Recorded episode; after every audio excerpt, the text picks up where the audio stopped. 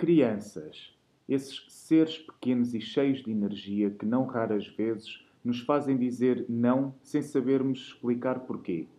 E porque não para eles nunca chega. Crianças, essas pedras preciosas da nossa sociedade que muitas vezes esquecemos de escutar e perceber o que nos querem verdadeiramente dizer. Crianças, aquelas pessoas pequenas que têm tanto para nos ensinar. Bem-vindos e bem-vindas ao 11 episódio do podcast Descomplicadamente. O tema desta semana é Crianças do século XXI. O meu convidado é o Tiago Lopes Lino, psicólogo clínico que tem vindo a trabalhar com crianças e adolescentes na sua prática clínica, bem como feito parte de equipas que desenvolvem materiais de suporte ao trabalho feito com crianças, quer por profissionais de saúde, de educação ou até mesmo pelas famílias. Já sabem que podem ouvir todos os episódios em soundcloud.com descomplicadamente ou então em plataformas como o iTunes. Partilhem este podcast pelos vossos contactos e não se esqueçam de nos enviar as vossas opiniões. Espero que gostem desta conversa.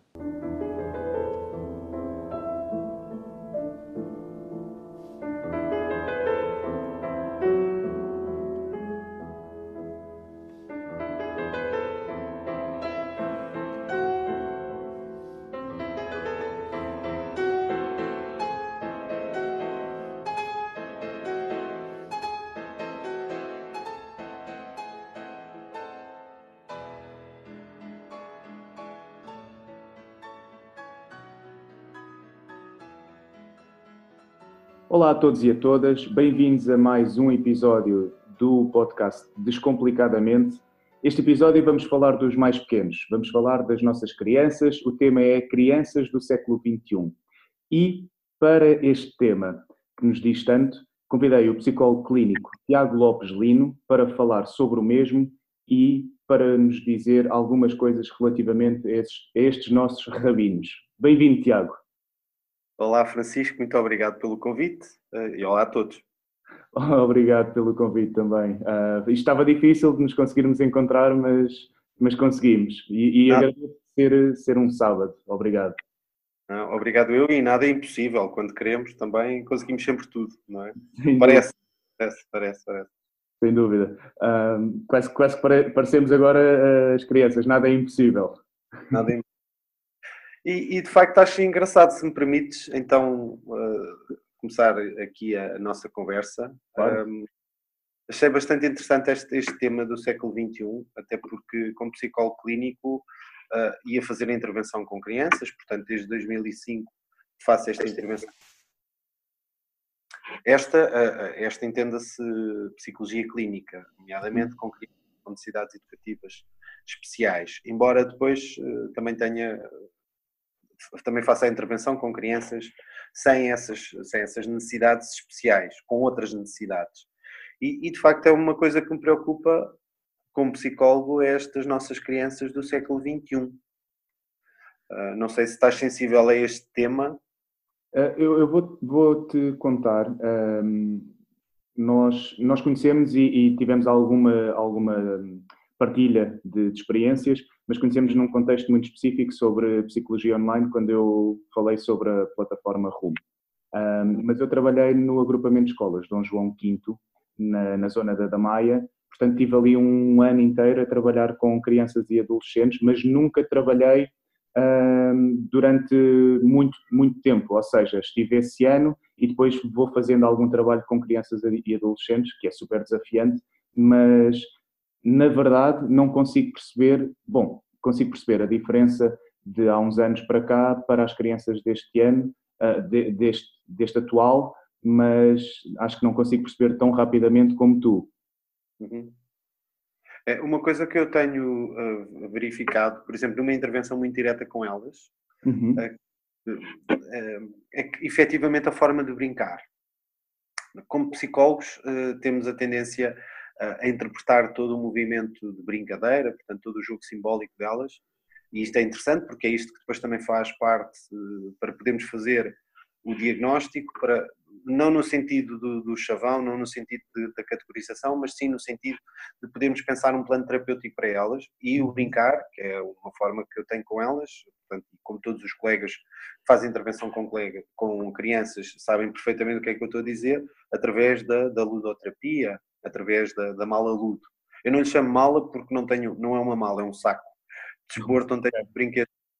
E efetivamente eu tenho, grande parte das vezes, umas vezes não tenho, mas grande parte das vezes eu tenho este saco no gabinete para elas poderem brincar e curiosamente elas não vão brincar. Uh, preferem, preferem, tenho isto e depois também acabo por ter outros, outros jogos, mas jogos de tipo uh, o jogo das emoções baralhadas ou eles preferem fazer desenhos uhum. a brincar concretamente com, com, com o saco dos brinquedos. Quando decidem brincar com o saco dos brinquedos, não há representação de jogo simbólico. Portanto, eles, efetivamente, as crianças hoje em dia, aquilo que eu verifico daquelas que me chegam, atenção, claro. temos uma pequena, um pequena parte, que eu não quero generalizar isto às crianças todas, porque depois vou estar a cometer uma injustiça, mas as crianças que chegam ao consultório, claro que chegam com necessidades específicas, mas uh, apresentam uma dificuldade muito grande em brincar. Uhum. Desculpa interromper-te. Quando, quando falas em jogo simbólico, só para quem nos ouve que não seja da nossa área, uh, o, o, que é que queres dizer com, com isso concretamente? Poder brincar, poder usar a imaginação, que efetivamente nós percebemos poder brincar com, com aquilo que tem, o, de facto o saco de ludo ou a mala ludo é, é, composta por, por muitos brinquedos, desde animais domésticos a selvagens, a índios e cowboys, a, coisas de cozinha, a, peças de madeira, a carrinhos e, e efetivamente depois, entre outras coisas, portanto tem uma vassoura e uma pá, uhum. quer dizer, uhum. depois este, esta mala ludo também difere um bocadinho de, intervenção para intervenção, ou seja, de paradigma para paradigma. Mas aquilo que eu uso, efetivamente tem estas coisas, entre outras, de, para ser mais preciso, tem os carrinhos, tem, tem coisas de facto de cozinha e quando as crianças começam a tirar as coisas do saco, é, é, de, é de uma forma desorganizada. Quando têm as coisas cá fora para poder brincar, não utilizam a imaginação. Exato. Portanto, não há aqui, enquanto que, por exemplo, uh, recordo-me que há 10 anos atrás, uma criança que pegasse no mesmo saco, porque o saco curiosamente é o mesmo, portanto eu arranjei este saco há, há, em 2005, arranjei este saco, enchi-o de brinquedos, uhum. vou pondo alguns brinquedos, porque os brinquedos efetivamente também vão estragando e a brincadeira também assim às vezes de facto eles também a brincar, depois há que têm que brincar, portanto, e ao brincar, depois há sempre uma coisa que se parte, portanto, depois tem que restituir, portanto, vão mudando, mas não, não está muito diferente daquilo que está há uns tempos atrás. E efetivamente, nas, as crianças, quando pegavam nos brinquedos nessa altura, imaginavam, por exemplo, tenho um, um, um penico no, no, saco de brinquedos. Esse uhum. penico passava a ser a montanha, por exemplo, dos índios e coisas deste género. Portanto, acabavam por, por imaginar e fantasiar muito mais do que agora. Agora, para elas é um penico, portanto, eh, coisa, as coisas são fragmentadas. Se há índios e cowboys, então brinca só os índios e cowboys, e e se aos carros, é os carros, portanto, não há aqui toda esta imaginação que algumas delas, e nós também, depois lá no século passado, também usávamos. Como psicólogo, isto preocupa-me um bocadinho, porque uhum. o acesso à imaginação acaba por ser bastante limitado. Exato.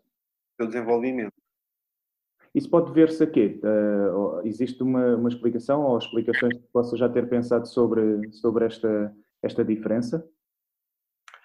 Eu atribuo um bocadinho isto, e como muitos estudos também, e muitos colegas que também vêm opinando, se me permite o termo, em relação a isto, tem, muitas, tem que ver principalmente com, com toda esta acessibilidade à internet, ah, que faz com que as coisas já estejam feitas. Portanto, já alguém imaginou por elas e, e apresentou. E, isso é estimulante, sem dúvida, não é? Mas elas não tiveram que imaginar, não tiveram que pensar. Portanto, as coisas são, são, são-nos apresentadas já uh, prontas a consumir. Okay. E isso faz que também não tenham, de facto, grande capacidade imaginativa. Estamos a falar aqui de crianças que estão a perder, se calhar, aquilo que nós chamamos o pensamento crítico, o, o pôr em causa, o, o, desafiar? Sim, sem dúvida. São muito poucas aquelas que. Uh, Deixa-me contar só isto, que também claro. para quem está a ouvir, uh, não pensar, bem, mas o psicólogo, mas para o psicólogo todas as crianças têm dificuldades. Não, vamos entender que aqui a minha parte normativa, uhum. daqui normal para mim de criança, se me permite o termo normal, embora eu não goste muito de usar este termo, mas o que é normativo são crianças com alguma necessidade de alguma forma, que aparecem nos consultórios, se elas se também não apresentassem necessidade, também não vão ao consultório. Eu claro. essas crianças eu não tenho totalmente acesso. Portanto, o que é que eu, onde é que eu observo essas crianças ditas uh, saudáveis, por se me permite o termo? observo nos recreios das. Também, também, verdade, se me permites também esta partilha, ainda mais ainda, também não as vejo muito, muito sinceramente. Uhum. Porque onde é que consigo vê-las? Eu moro ao lado de uma escola, ouço-as a, a, a, gritar. Uhum. Uhum. Nem sei se estão a brincar, mas pelo menos a gritar estão. de um lado para o outro e não vejo efetivamente o que é que estão a fazer, se estão a brincar com alguma coisa. Com certeza, eh, eh, eu especulo ou interpreto que estejam a brincar à apanhada e, e coisas do género, mas eh, e, e, nas escolas onde eu também dou, dou apoio, vejo, vejo o mesmo funcionamento. Ao fim de semana, vejo-as a brincar num parque que há aqui, mas vejo-as lá todas juntas, a brincar nos escorregas, ok, aí estão a brincar, estão a escorregar, então, mas também limitam-se um bocadinho a estar a escorregar ou a andar de balões, com os pais ali sempre ao lado. É, aquilo que eu observo de fora como psicólogo é menos interação entre as mesmas crianças e mais interação entre pais e crianças com o brinquedo. Okay. Não é necessariamente mal, não é necessariamente mal. Certo. Mas isto para dizer o quê? À parte disso, eu não vejo as crianças, o que também é uma coisa que me, que me preocupa um bocadinho. Só para dar o exemplo, no meu prédio eu tenho bem umas sete crianças. Uhum. Se me uhum. perguntar vezes por dia é que eu as vejo, eu digo nenhuma. Quantas vezes por semana sou capaz de ver um ou outro uma vez por semana? Por mês, então, não vejo todos. Okay. Isto um bocadinho, isto por um lado, pronto. Mas isto para dizer às pessoas que efetivamente um, o meu normativo é crianças com, necessidade, com necessidades, ou seja, crianças que de alguma forma apresentam alguma dificuldade e os pais trazem ao psicólogo, portanto, o que faz com que uh, efetivamente uh, seja a minha norma. Pronto, é neste contexto. Nestas crianças para as quais são a minha norma, noto que têm muita dificuldade em brincar, têm muita dificuldade em ter acesso a esta imaginação e, de facto, e de facto muita dificuldade a ter, como tu estavas a dizer, acesso ao pensamento crítico, à capacidade de, de, de quero, não quero, uh, mas não quero porque isto não, ou não é seguro ou não me faz bem ou não é saudável. Uhum. Uh, é muito difícil. Uh, parece, é aquilo que eu constato. Uma, uma coisa que, que eu me, me lembrei agora que estavas a, a, falar sobre a forma como algumas crianças brincam ou, ou, ou, têm dificuldade em brincar foi um caso que, que tive há, há algum tempo em que hum, a única forma que eu consegui de entrar, perdão, na criança, e quando digo entrar aqui para quem, para quem não for da área, uh, perceber, uh, criar relação. Criar relação, sim. Exato, criar relação com, com aquela criança, uh, foi através de, do jogo, do videojogo. Eu acabei por, por perceber que, que ela gostava muito de, de videojogos e depois havia um videojogo em específico que ela gostava. Uh, eu, quando era mais novo, também joguei alguns jogos, nunca fui um grande uh, adepto. Vou utilizar a palavra que se calhar não é mais correta, uh, mas nunca fui um grande viciado, mas, mas tive as minhas horas de videojogos e, e conhecia aquele jogo. Até dito.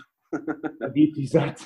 Adito. Uh, e, e na verdade foi uma das formas que, que criei de depois uh, entrar naquele mundo, entrar naquele, naquele jogo com, com essa criança e depois retirá-la e, e, passar para, para uma coisa mais, mais lúdica, mais, mais de relação do corpo.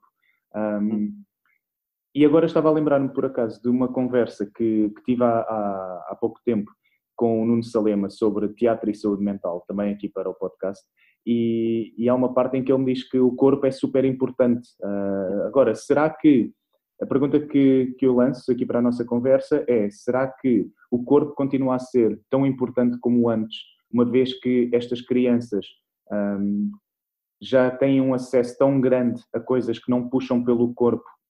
E, e, eu não quero generalizar, como é óbvio, e, e é, é importante ressalvar isso, mas não raras vezes nós estamos em espaços públicos, restaurantes, nomeadamente, e, e, temos as crianças nas mesas uh, com as suas famílias que estão agarradas a um iPad ou a um, a um telemóvel.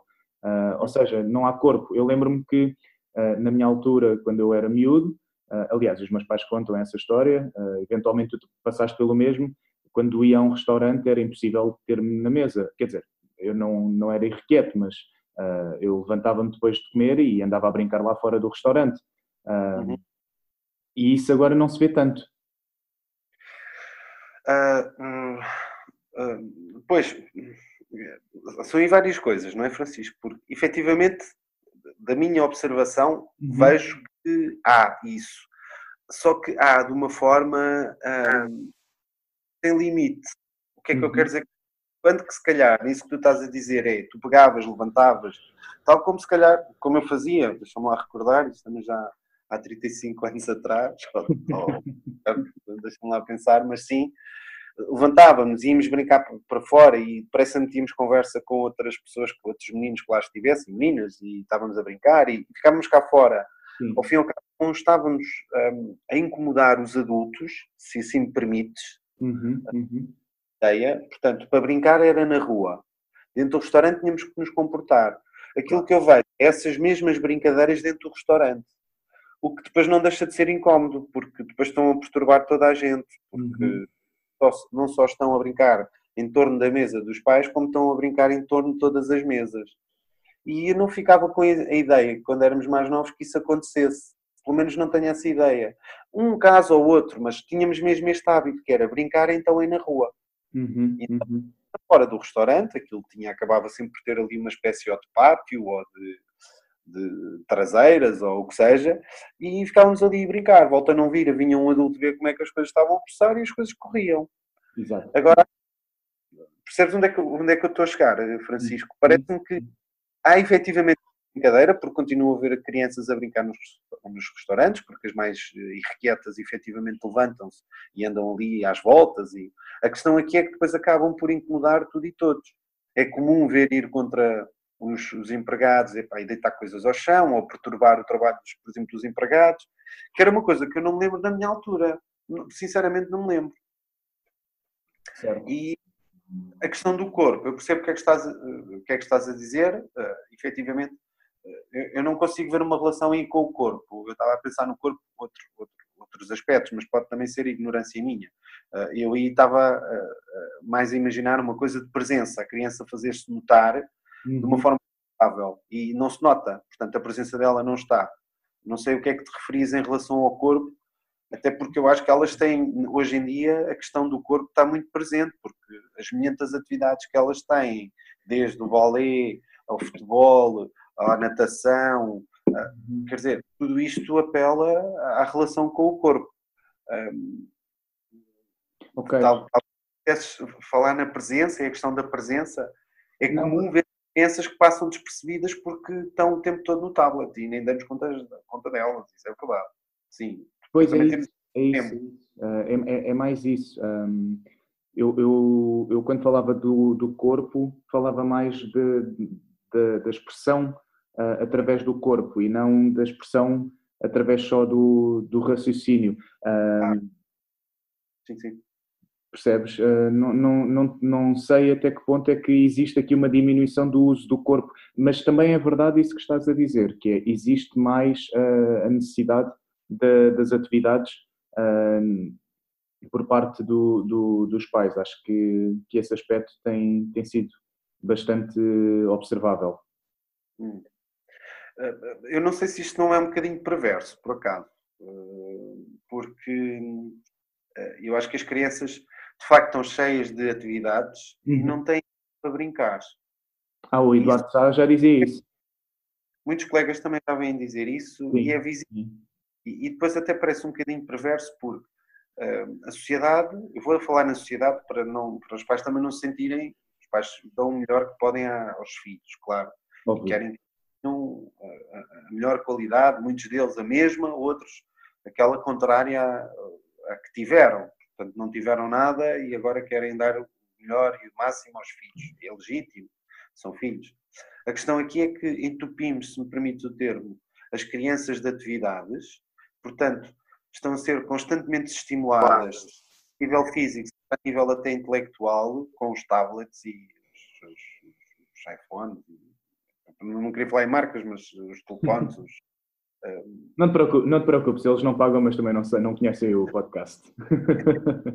mas, uh, com, com, mas também os, os, os, smartphones, era isso que eu queria dizer. Sim. Os smartphones um, estão a ser constantemente estimuladas a toda a hora, a todo instante. E depois há uma queixa geral, como há pouco eu também estava a queixar, não é? Que as crianças não param quietas. Uhum, uhum. É, e depois o que é que acontece? muitas delas estão a ser medicadas. Eu sei, pá, mas isto parece mesmo muito perverso. Porque estimulamos crianças até a exaustão e depois damos-lhe medicação para elas acalmarem. Uau, o que é que pois, se passa aqui? Esse é um tema, é um tema uh, importante e eu, eu, recebi algumas perguntas sobre. Aliás, este episódio uh, foi dos que recebeu mais perguntas. Uh, ainda ainda não, não é uma coisa de receber centenas de perguntas, mas foi o episódio em que, em que recebi mais perguntas em off, um, uhum. por e-mail, e uma das coisas tem a ver exatamente com isso, com a medicação. Se, se faz sentido, se não faz. Depois há, há aquelas uh, notícias que às vezes são, são fake news, outras vezes têm ali alguma coisa científica por trás um, sobre a hiperatividade ser de facto uma coisa real, não ser real. Um, os pais não percebem se, quando levam ao pedopsiquiatra ou, ou ao terapeuta, uh, ali a sugestão de algum tipo de medicação se faz sentido, se não faz é uma coisa que assusta muito os pais.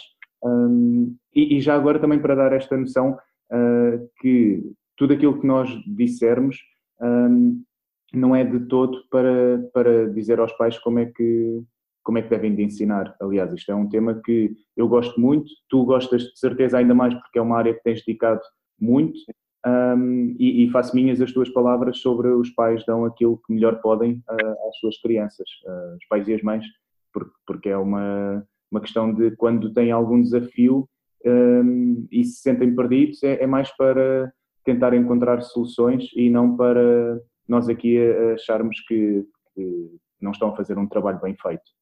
Uhum. Sim, pois não, não tem esse contorno. Eles estão, estão a ser os melhores pais que estão a conseguir ser, porque efetivamente é, uma, é, um, é um clichê o que eu vou dizer, mas é uma expressão que eu ouço todas as semanas. Uhum. Isto acaba por ser ter um ou outro caso novo todas as semanas e, e efetivamente os pais vêm com este clichê que é ah, eles não trazem manual de instruções. Só que eles não trazem, não é? Vai, vai depender da nossa sensibilidade. Portanto, nem os pais, vai... nem os pais trazem. E efetivamente eles vão fazendo o melhor que sabem, daquilo que aprenderam, daquilo que tiveram também como referência da educação, como aquilo que observam noutros pais que acham que até funciona bem Uh, é uma aprendizagem, não é? Esta por imitação, e nós também uhum. somos seres que temos de facto, aprendemos de forma vicariante, portanto, a fazer, a ver os outros a fazer, nós aprendemos e aplicamos, uhum. portanto, e imitamos, portanto, ah, as coisas funcionam assim. Não, claro, não tem esse contorno de sugestivo de dizer agora vão passar a fazer assim ou fazer assado. Cada criança é uma criança, cada caso é um caso, cada família é uma família que tem uma dinâmica muito própria e que tínhamos que pensar depois primeiro o que é que estava a acontecer para depois dar aqui qualquer sugestão uh, específica. Mas, efetivamente, pegando no que tu estavas a dizer, não é no sentido, então, de, de, de, de aconselharmos, mas é no sentido, no sentido também de alertarmos os pais, que é, para mim, como psicólogo, isto começa a ser um bocadinho perverso, que é estimularmos as crianças até a exaustão, pensem, e é essa sensibilidade que eu quero deixar aos pais, pensem em que momento do dia eles próprios têm um momento de paz, e isso às vezes não, não é fácil ter, mas é fácil eles identificarem e dizem ah, é quando o Manel ou a Maria vão dormir. Exato. Lá Manel e Maria, abstrato, ok? Portanto, não é nome de ninguém, portanto, ah, é nome de toda a gente, por assim dizer. Manel e a Maria há sempre. Sim. Portanto, quando Manel e a Maria vão dormir, eu tenho o meu momento de paz. E agora eu coloco a questão, e gostava que os pais nos ouvissem, e quem for está a tensionar ser pai ou mãe, efetivamente pensasse é, em que altura do dia é que gostava de dar um momento de paz ao filho ou à filha. Uhum, uhum. Para que sereno, para que acalme, para que de facto esteja ali tranquilo, sereno, sem medicações, sem. Eh, eu, eu não posso dizer que sou a favor ou contra as medicações, porque lá está, cada caso é um caso. Acho, acho um bocadinho tomates uh, haver esta massificação de, de medicação. Acho que, como psicólogos, temos aqui algo a pensar que é, pá, temos que fazer qualquer coisa, porque a solução não é medicar. Uhum, eh, uhum. Não estou com isto a dizer que casos mais difíceis, ou casos, não quero dizer difíceis, mas casos mais preocupantes ou casos mais agudos, não tenha que haver uma intervenção, mas, uh, dizer, mas é uma coisa comparativa ao século passado, ao e fim do século passado. Quantas é que eram as crianças que estavam sendo medicadas? Efetivamente, se calhar, numa turma de 20, tínhamos uma. Uh, ou nem isso. E agora, numa turma de 20, quantos é que estão a ser medicados? Ou mesmo aqueles que não são medicados, quantos é que já se levantou a hipótese de serem medicados para ajustar comportamentos? Uhum, uhum. Isto é um bocado perverso, muito sinceramente. Isto agora já é uma opinião mais pessoal do que profissional. Claro. Acho o que perverso, acho que temos que pensar um pouquinho que é como é que damos tranquilidade às crianças? Uh, sem, sem haver aqui o recurso à medicação. Sim. É? Porque tem... eu, vejo já muito, eu vejo muito como, como a área psiquiátrica uh, para adultos.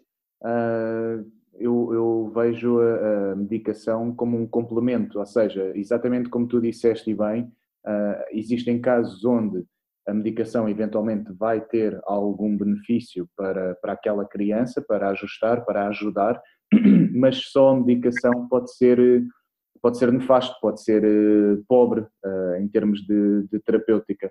Tem que ser como um complemento, porque existe ali uma coisa. Um, pegando naquilo que estavas a dizer no princípio, existe, existe ali uma necessidade de, de, promover o jogo simbólico, promover a fantasia da criança, a capacidade de, de de criar que, que, tem que ser trabalhado, a capacidade de se expressar de uma forma uh, diferente tem que ser trabalhado. Aliás, até acrescentava, e estava a ouvir e estava a pensar, uh, em alguns casos, claro que aconselho os pais uh, a consultar um especialista em pedopsiquiatria. Claro. Depois, às vezes já é tão difícil, mas dou sempre este exemplo aos pais. Quando os pais, os pais de facto, depois mostram-se muito renitentes e percebo perfeitamente esta reticência deles em, em efetivamente medicar os filhos. Uhum. Mas costumo sempre dizer, dar este exemplo. Vamos imaginar que temos uma dor de dentes, ok? Tomamos algo para aliviar eh, a dor de dentes. Um, não podemos andar o resto da vida a tomar coisas para aliviar a dor de dentes. Temos claro. que ir tratar o dente, certo? Claro. E os pais dizem, pronto, então, boa, então, mas por isso é que nós procuramos o psicólogo. Ah, fantástico. Isto é fantástico. Procurou, portanto, da mesma forma que nós vamos procurar um estomatologista, um médico dentista para nos tratar o dente. Uhum. Ok? Uhum. Fantástico.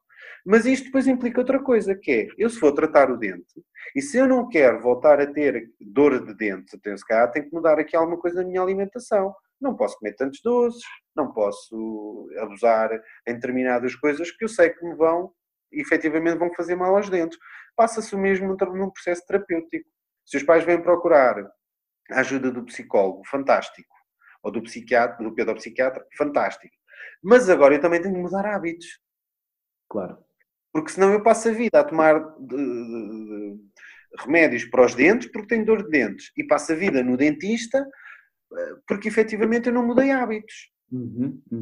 Portanto, continuo a comer guloseimas, continuo a comer, desculpa o termo, coisas que não, não são nada saudáveis, nem para o organismo, para os dentes, nem para nada. Claro. Portanto, ando aqui a tomar. E isto acontece mal comparado, e às vezes eu dou esta comparação, é mal comparado a isto. Uhum. Que, então, senhor, tiveram, fizeram os passinhos todos, vamos aqui, vamos ao psicólogo, vamos ao médico, sim senhor, então e agora? Vamos mudar hábitos alimentares. Então agora vamos mudar hábitos também comportamentais. Claro, claro. Aliás, porque os e pais... É difícil os pais são parte integrante uh, do trabalho que é feito com, com a criança, não é? Uh, existem por vezes algumas situações, eu imagino que a ti já tenha acontecido, em que os pais estão um pouco renitentes uh, a participar da sessão. Bom, também existem os casos em que os pais estão muito intrusivos e querem saber tudo o que se passa dentro da sessão, não percebem que aquele espaço é um espaço para a criança, mas ou para o adolescente em alguns casos, mas mas há, há pais que têm alguma alguma dificuldade em perceber que por vezes têm que ser eh, parte integrante da sessão ou, ou poderão vir a ser parte integrante da sessão porque na verdade são parte integrante da, da solução não é? Isto se calhar pode ser uma visão minha uh, meio uh, sistémica, para quem não é da área, uh, que vê a coisa como um todo, ou seja, criança, pai, mãe e família alargada, o sistema onde, onde a criança se insere. Mas, mas eu sinto... Tem razão e efetivamente desde sempre, se calhar numa fase muito inicial de profissão, não via isso dessa forma, porque, ok, vamos lá aqui ajudar a criança e depois esqueci-me não é esquecer, esquecer-me, também a intervenção onde eu fazia era em meio muito carenciado uhum. envolvimento dos pais. Uh, e efetivamente só podia mesmo fazer a intervenção na criança, porque os pais eu chamava eles não vinham. Pronto. Certo, sim. E efetivamente, uh, antes preferia fazer, antes na criança do que nada. Claro. Só na criança do que nada, era o que eu queria dizer. Pronto. E, e mas efetivamente há, temos de tudo hoje em dia. Portanto, temos de facto pais empenhados, que vêm e têm plena consciência que todo este processo, como eu te estava a dar exemplo, Francisco, é, implica não só tomar, se tiver que tomar, tomar um, um fármaco qualquer para as dores, uhum. tratar o dente que está inflamado e, e efetivamente mudar aqui hábitos alimentares. Vêm com esta ideia, e isto é fantástico, portanto são os pais sempre, acaba sempre por ter sucesso este tipo de intervenção. Depois, efetivamente, vêm aqueles pais que já vêm só com medicação ou esperam que o próprio psicólogo, não há indicação, mas o próprio psicólogo seja o pense rápido, portanto, seja a medicação. Uhum, uhum. agora o doutor vai dar aqui, vai fazer aqui umas sessões com ele e ele depois fica bom, não é? Não, isto não funciona assim, dessa forma, ok? E depois temos efetivamente esses pais mais intrusivos que não mudam hábitos, que não dão o, que, que, também não deixam o, o, psicólogo trabalhar porque efetivamente boicotam de alguma forma o trabalho. Como mostrando-se bastante intrusivos, sabendo o que é que querem, pedindo para falar constantemente e sempre sem a criança ouvir, isto boicota a relação com a criança e a intervenção. É? Pronto. Agora, efetivamente, eh, aquilo que eu costumo dizer aos pais, digo em forma de brincadeira, porque não é a brincar, porque não, não estamos a brincar, estamos a falar de coisas sérias, mas também para os pais descontraírem, porque muitas vezes eles vêm muito tensos. Uhum. E é costume dizer, às vezes há alguns, olha, vai depender se os senhores querem gastar muito ou pouco dinheiro. Aí eles, eles perguntam, gastar muito ou pouco dinheiro? Ah, não, não queremos gastar muito. Ah, então pronto, então eu vou-vos explicar porque é que é muito e pouco dinheiro. Se vocês fizerem alguma coisa diferente, mudarem hábitos comportamentais, gastam pouco dinheiro. Porquê? Porque a intervenção aqui também começa a ser mais eficaz, em casa as coisas também começam a haver mudança e a criança começa a recuperar, a dinâmica de familiar começa a deixar de ser tão disfuncional e passa a ser mais funcional e vocês já conseguem articular muito bem ou muito melhor uns com os outros. Logo, gastam menos dinheiro. Se efetivamente não querem mudar hábitos comportamentais ou acham que devem mudar porque muitas vezes estão em ambivalência, querem mudar, mas não conseguem mudar, mas depois tentas ajudar, mas depois também não querem ajuda. Pronto, estão nesta ambivalência. Uhum. Uh, a intervenção vai ser só na criança e isto vai demorar muito mais tempo. Demorando muito mais. E não garante também depois a eficácia. Claro. Demorando mais tempo, uh, gastam mais dinheiro. Ah, pois, já tínhamos pensado assim. Pronto, então agora vou deixar ao vosso critério. Vão, reflitam sobre isso e depois digam qualquer coisa. Uhum. Ok. E efetivamente as coisas têm que acabam por funcionar assim. E estamos a falar da intervenção. Agora, efetivamente nas crianças, depois eu também sensibilizo muito aos pais um, a fazer atividades em conjunto com os filhos. Portanto, não tem mal nenhum ir para o jardim jogar a bola, não tem mal nenhum dar um passeio, não tem mal nenhum ir fazer uma atividade ao ar livre, ou... como também não tem mal nenhum os pais jogarem consola com os filhos, não tem mal nenhum. Claro. Agora, todas elas de forma doseada, todas elas de forma uh, ponderada. Ok, as coisas funcionam. Sim, sim. Uh, eu tenho, tenho, tenho tanta coisa para te perguntar. Uh, eu estava-te a dizer no princípio, ainda em off, que tínhamos uma hora, uma hora e pouco, uh, não sei quanto tempo é que vai ter, mas se ficarmos com perguntas, temos uma boa razão para voltar a falar uh, uma segunda vez.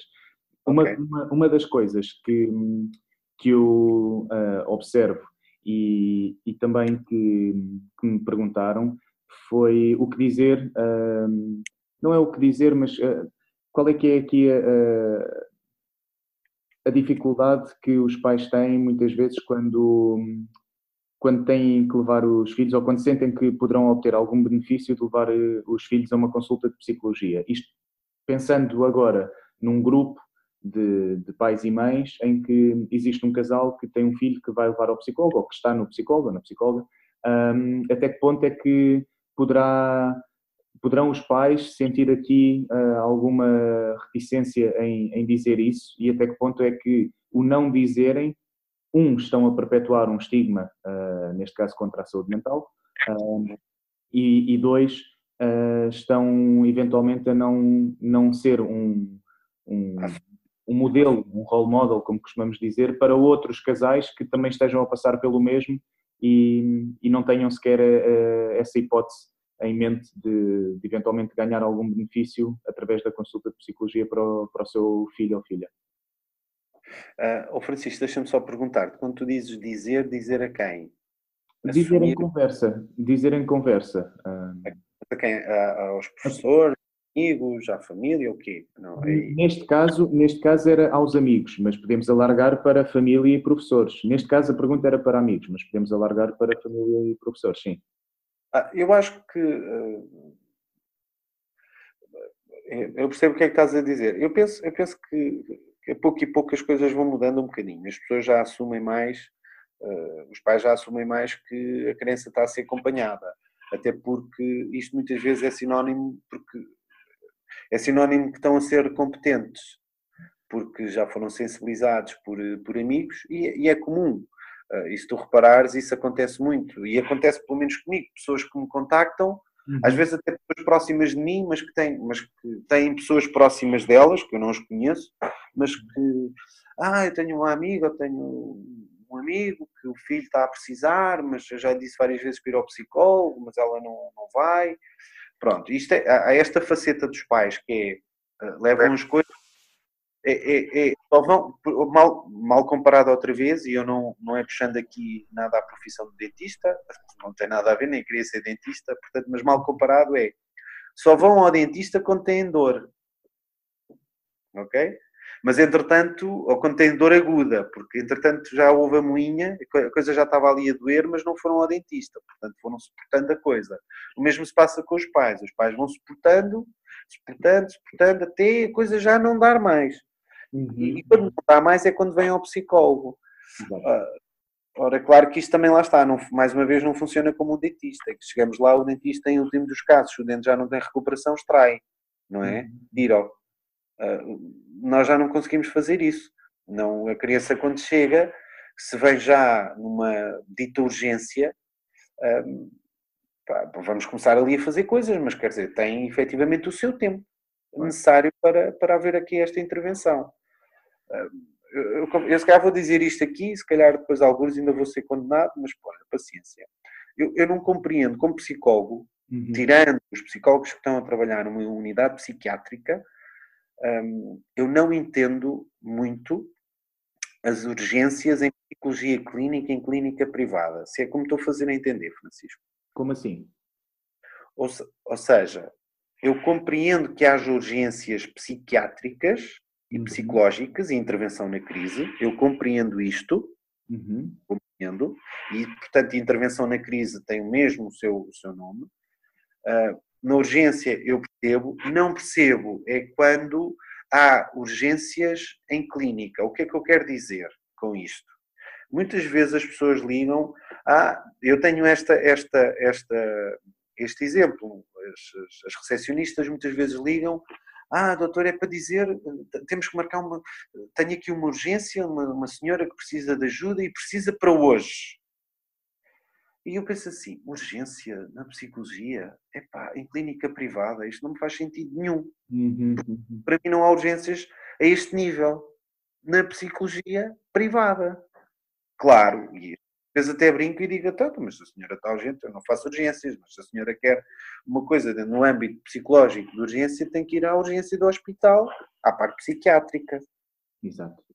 Percebes onde é que eu estou a dizer? Pronto, e o que é que acontece? Muitas vezes, em relação às crianças, os pais procrastinam, não é procrastinam, não, não, não é, não, peço desculpa, não é este o termo, porque os pais não fazem de forma intencional de deixar andar, de negligência, mas sim, não, eu vou ver, eu vou dar a volta à situação, uhum. eu vou eu, eh, muitas vezes vêm com esta expectativa ou com esperança, quando chegam, ainda vêm com esperança de que mais tarde ou mais cedo o Manela ou a Maria vai dar o clique e depois uhum. todo este comportamento e depois toda esta dificuldade vai mudar, eh, ou eu vou fazer aqui qualquer coisa porque vejo a minha melhor amiga ou o meu melhor amigo fazer isso com o filho, vou aplicar aqui ao, ao, meu Manel e se calhar aquilo eh, até vai funcionar, mas depois não funciona porque são crianças diferentes, são pessoas claro, diferentes. Claro. Portanto, e muitas vezes vêm com, claro que eles falam, mas às vezes levam as coisas tão ao limite. E uma coisa, se me permites deixar aqui sensibilizar, é vão estando atentos aos sinais.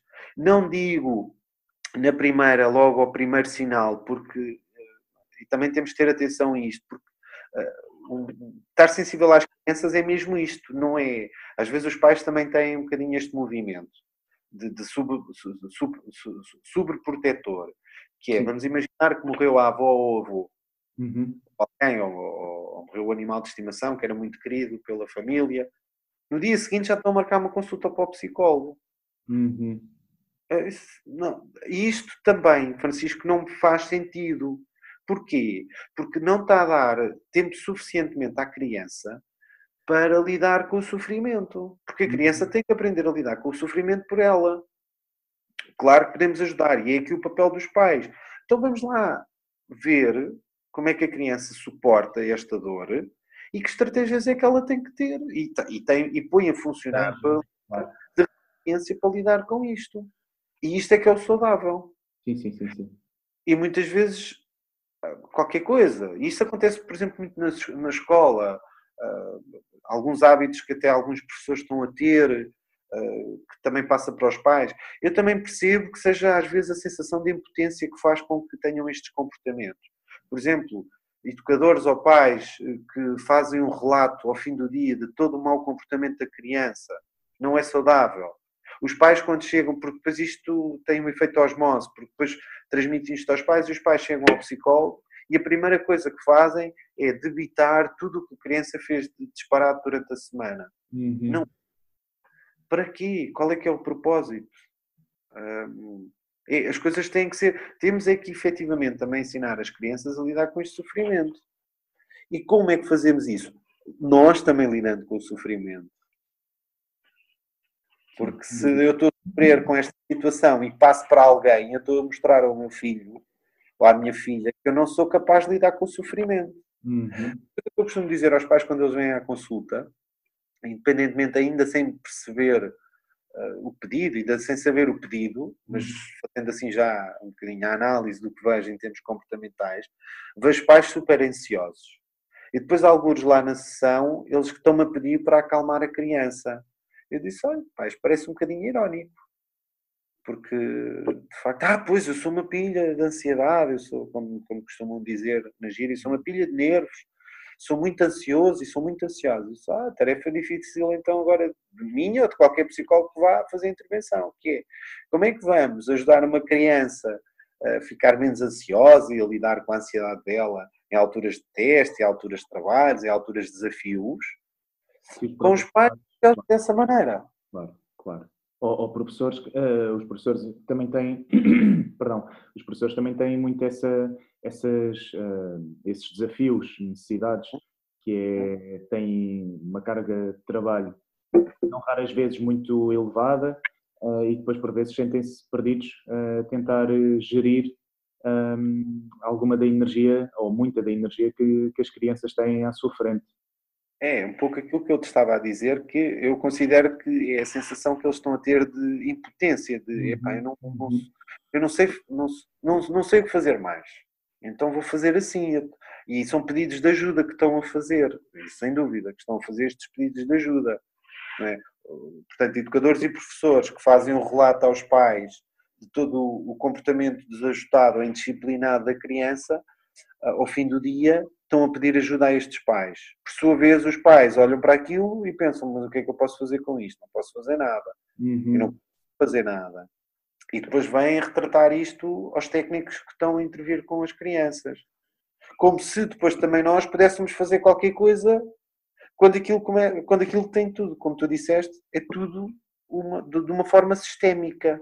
Tem que estar tudo em articulação. Exato. Sem dúvida. Eh, uma, uma coisa uh, interessante e importante é também, e isto não sou eu que digo, pessoas da nossa área mais velhas com, com experiência e que imagino para ti também, para mim são, são modelos e foram, foram professores também, dizem, nomeadamente o Eduardo Sá, o José Morgado, são ou é a necessidade de saber dizer não e o explicar o não, isto é, um, eu não concordo, e agora uh, utilizando talvez uma opinião ou uma ideia mais pessoal do que profissional, eu não concordo um, com o não porque não. Uh, acho que é super importante a discussão sobre, sobre o não. Uh, da mesma forma que é importante a discussão do, do porquê das coisas. Eu, eu lembro-me que eu ainda estudava, e isto é uma história caricata, mas eu, eu estudava e queria trabalhar, pá, fui entregar currículos para trabalhar em restaurantes. E há uma pessoa que trabalhava num dos restaurantes onde eu entreguei um currículo que fazia a organização de um, uma espécie de ATL uh, ah, durante o período das férias. E a pessoa viu o meu currículo e convidou-me para dar aulas de filosofia a crianças. Pá, foi... E, e, no entanto ias para a restauração. Ok, ok. Pá, foi, foi assim uma coisa muito gira. E, e depois aceitei, porque era um desafio muito giro. Um, e estive a, a, trabalhar com crianças, na, crianças da pré-primária e da primária, uh, e estive a fazer com elas aquele jogo do, do porquê, do explicar o porquê, do raciocínio, da lógica, da razão. Tiago, no dia seguinte tinha os pais à minha procura a perguntar quem era o professor de filosofia porque as crianças queriam saber o porquê de tudo e mais alguma coisa e já tinham passado a idade do porquê. Uh... Ah, ok. Percebes? Pois, pois. O, que, o que é que eu senti? Senti que naquele momento, isto já foi há alguns anos, uh, não sei se atualmente com, com, com a, a, população com a qual tu trabalhas sentes isso, mas existe aqui esta, esta necessidade de, de explicar o porquê às crianças, porque na verdade as crianças não são burras nenhumas, elas são bastante inteligentes um, e utilizam shortcuts para obterem o que querem. Uh, e se nós dermos, uh, eu quando digo nós, uh, sociedade, porque eu não sou, não sou pai ainda, mas se nós, sociedade, dermos rapidamente à criança aquilo que ela quer ou bloqueamos a ideia dela sem lhe explicarmos o porquê, um, eventualmente vai ser mais difícil dela perceber, neste caso, o não. Como é que se diz não? Sem dúvida, o que estás a dizer é verdadeiro e, e muito, muito atual. Uhum. Um, há um cuidado dos pais, eh, em alguns pais, claro. E quando eu falo alguns, é sempre alguns de um lado e alguns do outro. Claro. Temos tudo, não é? Mas em querer dar a explicação às crianças de uma forma sucinta, que, que tenha a lógica da criança, uhum, uhum. a representação mental da criança, e isto é o saudável. Depois temos a lógica, depois temos a, de facto a justificação do porquê, mas numa, numa ótica muito adulta, que as crianças não percebem porquê, uhum. e na cabeça das crianças é o não porque não. Uh, e depois temos efetivamente na prática o não porque não. Ah, ainda temos mais uma que é o não porque eu é que mando. Uh, Exato. Porque eu quero e eu é que sei. Uhum. Um, que não deixa de ser um não porque não. Uh, mas pronto. Mas efetivamente há este cuidado explicar.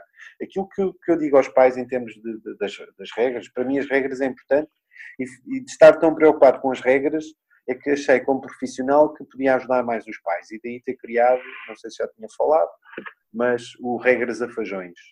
Sim, eu ia-te pedir para falar um bocadinho sobre, sobre esse jogo. Efetivamente é, é um jogo que, que é para ser jogado com as crianças. Eu costumo até brincar porque é um jogo para os pais, jogarem com as crianças e não para, para as crianças jogarem com os pais. O que é que isto quer dizer? Quer dizer que através de um sistema de. Aquilo é um sistema de token economy, um sistema de fichas, só que em vez de ser fichas são feijões, que ajuda as crianças a executar determinadas tarefas. Ajuda não, há a, a, a, a listagem de, de, tarefas que as crianças com as devidas idades já podem colaborar em casa e em outros, outros ambientes. Uhum. Verem essas gratificações, que são os jogos, são os feijões. Uh, e através disso, depois acumulando uh, diversos uh, pontos, ou seja, feijões vão ter acesso a recompensas, uhum. normalmente recompensas de, em atividades. portanto, é um programa que está pensado para quatro semanas. Uhum. Pais começam por definir pequenas tarefas que as crianças já fazem, como por exemplo o Manel já põe a roupinha dele no cesto da roupa para lavar. Ok, então tem, tem feijões por isso. Uhum. Mas, no entanto, na hora tem determinado número de feijões, estipula-se quantos. Mas depois, em determinada altura, eh, o Manel tem muita dificuldade em ir lavar os dentes, sem que lhe peçam 300 vezes.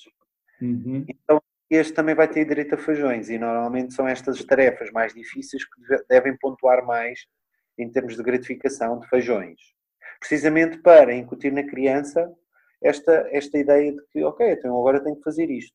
Porquê que, porque, e agora pergunta-se, ah, mas o que é que isso tem que ver com, com as regras? Tem que ver com pedidos que os pais vão fazendo, porque as regras em casa são assim que são feitas. Ou seja, os pais vão dizendo coisas e as crianças vão obedecendo ou desobedecendo. Uhum, uhum. Normalmente não há uma desobediência porque as crianças não aprenderam a obedecer. Ou seja, não aprenderam a ter o limite não aprenderam a ter o não. Olha, isto não podes fazer. Normalmente aquilo que eu digo aos pais é quando tiver que dizer não, quando elas são mais pequeninas, justifique sempre com situações de segurança. Olha, não porque podes te magoar, olha, não porque podes magoar-me, olha, tem que ver sempre com segurança. Uhum. Okay? E é a partir daí que vão incutindo. Até que passamos por, olha, não podes dizer nem fazer isso porque isso acaba por magoar as pessoas que gostam de ti. Se tu me chamas nomes todos e eu gosto muito de ti, estar-me a magoar. Portanto, já passamos de uma fase de, de dor física para uma dor emocional. E as crianças vão adquirindo isto. Isso é muito vão. Sim. Os limites. Sim, sim, sim, sim, sem dúvida. Isso é super importante pôr os pais a falar sobre as suas próprias emoções às crianças. Uhum, uhum. Como é que, é. como é, que um, é feito? Às vezes também temos as duas coisas, Francisco. Temos pais que não falam das emoções, mas depois temos pais que falam as emoções todas às crianças. O que também não é nada saudável. Ok. Aquilo assusta-me um bocadinho porque uh, acho que neste século XXI as crianças estão, estão a ser.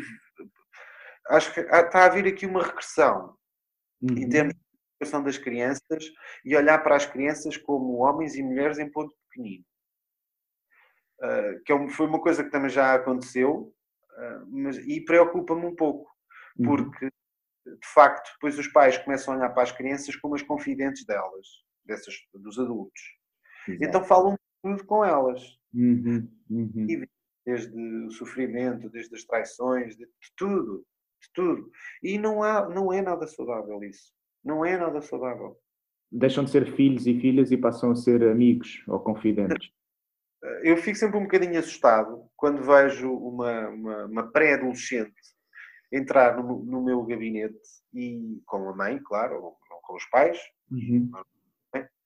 Uh, e olho para a, a pré-adolescente, e estamos a falar de Francisco, pré-adolescente até aos 12 anos. Uhum aconteceu-me isso um caso. Olhei para ela e estava a ver a, a, a, a miúda, portanto estava a ver a pré-adolescente, e estava a ver a mãe. Uhum. O que é que. Com 11 anos, com unhas pintadas de gel, com extensões no cabelo, com isto. Eu não sou nada preconceituoso, atenção, não é essa a questão. Ela não teve foi tempo ali para ser sequer criança. Uhum. Uhum. Era, e a dizer, ah, pronto, ela a dizer que a mãe era a melhor amiga e a melhor amiga a, dizer, a mãe a dizer que a filha era a melhor amiga. Eu, meu Deus, para onde é que vamos? E isto depois também são as crenças do século XXI. É comum às vezes acontecer um miúdo de 15 anos entrar e dizer, ah, eu até fumo charros com o meu pai. Uhum. Ok, lá. Aí vamos nós, ok.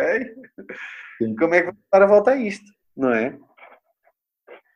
Uh, e efetivamente preocupa-me bastante isto, porque as crianças acabam por. Portanto, falarmos de sentimentos, sim, sem dúvida. Não sei, eh, Francisco, se também se respondia ao que tu também estavas a perguntar. É bom os, pais falarem dos sentimentos, sem dúvida, porque não são de ferro, e às vezes é bom haver esta ideia, eh, de facto, que não são seres humanos. Normalmente, nós, como psicólogos, também já estudámos isso é? E depois a questão dos desimagos parentais aparece por volta dos 12, dos 13, 14, 15 anos. Portanto, também podes já não é. Explicar, podes explicar o, esse conceito dos imagos uh, parentais? Os desimagos parentais, sim, claro. Os desimagos parentais é quando efetivamente os jovens, já na, em plena adolescência, era isso que eu ia explicar, percebem que se até àquela altura a mãe era a super mulher e o pai era o super homem e eram alvos de admiração deles, eles começam a perceber que os pais erram e têm defeitos tem uhum. dificuldades e, e, e, aqui começa a haver o desimago parental, que é a desilusão de que afinal o meu pai e a minha, e a minha mãe já não são super-homem e super-mulher. Uhum. Uhum.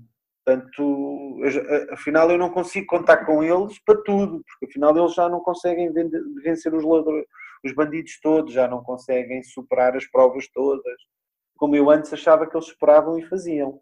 Pronto, mas isto é saudável, faz parte do processo de crescimento, é aqui que também os jovens começam a perceber que têm que começar a desenvolver ainda mais estratégias para lidar com a sociedade e com, com, com, com, aquilo, com o mundo. Claro. Isto é bom. O que acontece é que às vezes os pais não conseguem lidar com o espelho da desilusão na cara dos filhos. Uhum, uhum. E então voltamos a cair aqui outra vez num desajuste. Uh, dos pais aceitarem que os filhos estão a crescer, dos pais aceitarem que efetivamente eles são capazes, porque depois entramos aqui numa luta que os pais querem continuar o braço de ferro de eu é que sei, tu tens 15 anos, mas eu é que sei o que é que é melhor para ti. Uhum, uhum. Em prática, eles mesmo com 15 anos também já sabem o que é que é melhor para eles. Exato, exatamente.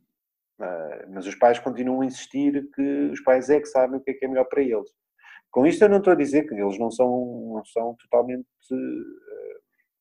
uh, autónomos, claro que não, e que os pais vão ter que supervisioná-los e que os pais aqui já não têm voz ativa nenhuma. Não, não, não, não. É, é natural haver esta, esta, esta divergência, porque eles estão a crescer, portanto estão a desenvolver-se e efetivamente começam a perceber que afinal os pais já não sabem tudo, não são. Não, já não conseguem proteger de tudo, já não conseguem solucionar tudo. Portanto, eh, eles começam também a querer ser eles a resolver as coisas. Claro. Quando os pais não deixam, isto estamos a transmitir outras coisas que é falta de confiança no filho e na uhum. filha. Uhum. Uhum. Isso é vê-se muito também no, no, no uso de, das redes sociais. Essa é, é, como é, não sei se esperarias, mas é uma pergunta uh, que tenho para te fazer. Uh, este uso, será que é um uso, será que é um abuso das redes sociais? Mas ainda só para fazer aqui o gancho com, com o que estavas a dizer, uh, existem pais e mães que não raras vezes têm esta necessidade de saber o que é que os seus filhos estão a fazer no mundo virtual, nas redes sociais. e agora cada vez mais, até com, com os jogos que, que são são agressivos, são, são perigosos, lesivos para as crianças ou para os adolescentes, uh, como por exemplo aconteceu o jogo da baleia azul, ou agora existe outro que é o jogo do, acho que se chama Clown, uh, até as próprias plataformas sociais um, poderão ter alguns riscos e, e, existe também esta, esta perigosidade que, que os pais se por um lado têm que estar hum, bastante atentos, cada vez mais, porque uh, eu, eu, ouvi uma vez um pai dizer uma coisa que me ficou super interessante e, e pensei que, que, de facto este era um tema que está a mudar, uh, que são as crianças, que é, eu tenho menos medo de que o meu filho seja atropelado uh, na rua ou que tenha algum problema na rua, tenho mais medo que aconteça alguma coisa no, no virtual. Uhum. Uh, sim, isso é verdade. Uh, eu sou defensor que os pais devem supervisionar os filhos no lado que eles acharem, ou, das formas que eles acharem que têm que fazer. Uhum. A, a questão aqui só se coloca é quando os pais se intrometem. É só isto.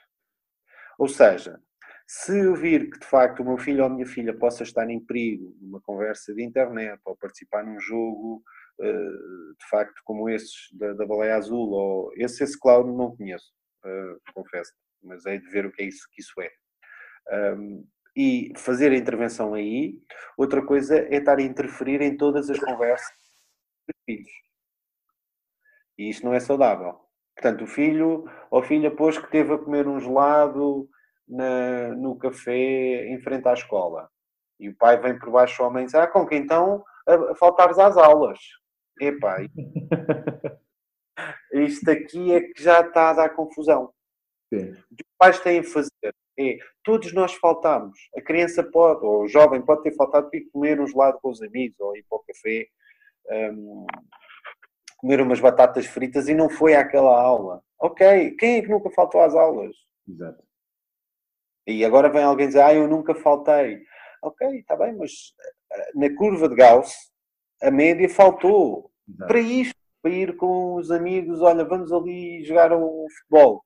Olha, então não vamos agora à, à aula de português, vamos, vamos jogar futebol. Mas isto não significa que seja, que vá ser um delinquente, que vá ser isto, que vá ser aquilo de mau, não. Exatamente. O problema é que os pais podem se podem estar atentos e pensar, hum, afinal este caramelo faltou para ir comer gelados ou para ir para jogar a bola com os amigos, ou para ir às compras com as amigas, ou ir para o shopping com as amigas. Uhum. Ok, vou estar atento a isto, porque se isto também se for recorrente, claro. vamos conversar com eles, não vamos expô-los uh, nesta ótica dos pais uh, controlarem os filhos.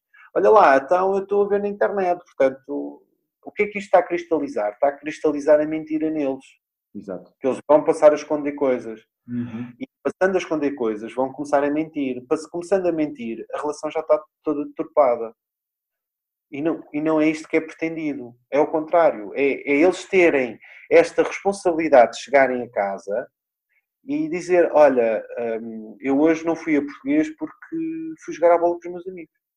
Ou fui comer um gelado com as minhas amigas. E os pais dizerem: Pá, mas ó oh Maria, sabes que. Mas isto é o quê? Mas foi só agora? Vai ser sempre assim? Sempre que te apetece, como é que é?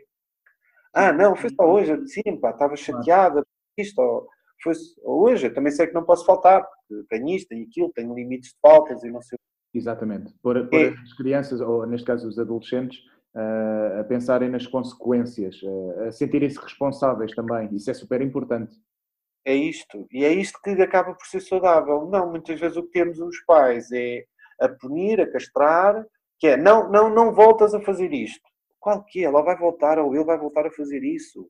E da próxima vez que fizer, vai mentir. Uhum, uhum. Nem vai pôr nada no Facebook, porque depois vai ser logo condenado, e vai mentir.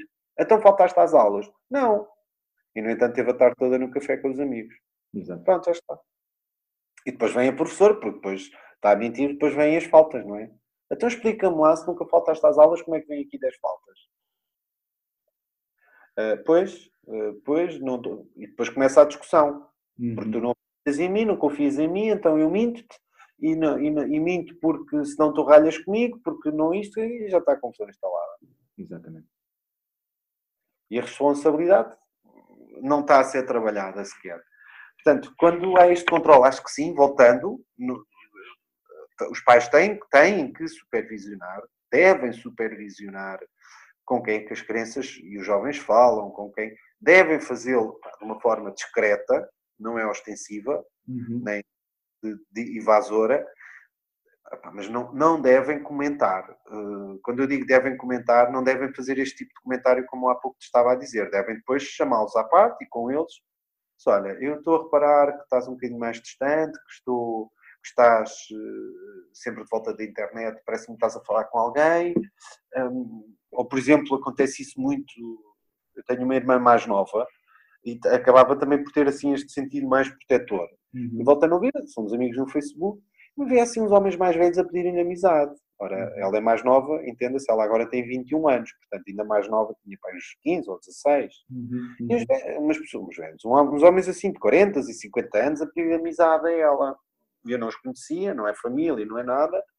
Sei lá, Inês, quem é aquela pessoa? Ah, não sei. Então, mas aceitaste, tu não sabes e aceitaste, o que é, que é isso? Uhum, uhum. Ah, devo-me ter enganado e aceitei e tal e coisa e não sei o que, não, não, não. Pronto, ok, então, mas olha, esse tipo de pessoas não pode ser.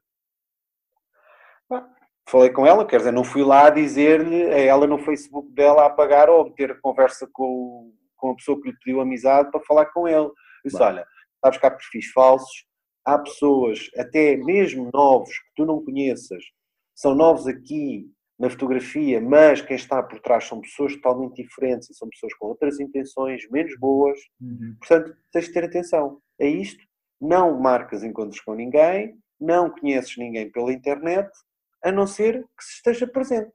Epá, e tudo bem, vamos imaginar que ela queria conhecer um rapazinho, que está no direito dela, claro. conhecer um rapazinho, o Diogo, que estavam a falar. Ok, então sim senhor, então marcamos um, vamos ao shopping, vamos, tu podes ir à frente, mas eu vou ver quem é.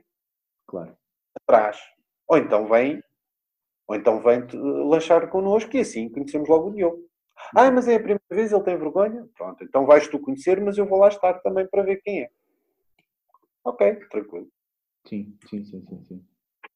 Temos que, pá, tem que supervisionar, tem que, isso é, sem dúvida. Até porque eu não sei se tu já leste, Francisco, e às vezes dou de referência a alguns pais para lerem, embora já tenha ali algum contorno também de, de, de fictício. Uh, os livros do Francisco Salgueiro, não sei se já leste algum. Não. Então, são, então, se trabalhas com jovens, lê, que é um bocadinho duro. Principalmente o primeiro, o Diário da Rapariga, é muito duro. Achei, achei eu. Duro como uh, psicólogo e também tendo uma irmã mais nova, eu não tenho filhos, uhum. mas tendo uma irmã mais nova, com, estas, com a idade da, do, do livro, aquilo assustou-me um bocadinho. Mas, eh, que chama-se mesmo, os, os livros chama-se O Fim da Inocência, 1 e 2. Portanto, o primeiro é o diário de uma rapariga, o segundo é o diário de um rapaz, e a vivência deles, desde sexualidade, a interação com os outros, eh, a relação com os pais, tudo. E, uhum. portanto, numa, numa visão, eh, como é que eu ia dizer, preocupante, não, não é na visão saudável da coisa, é na visão alarmante, que traz, ah, que traz algum, alguma preocupação ou muita. E agora o último que ele lançou foi Sexo, Drogas e Selfies.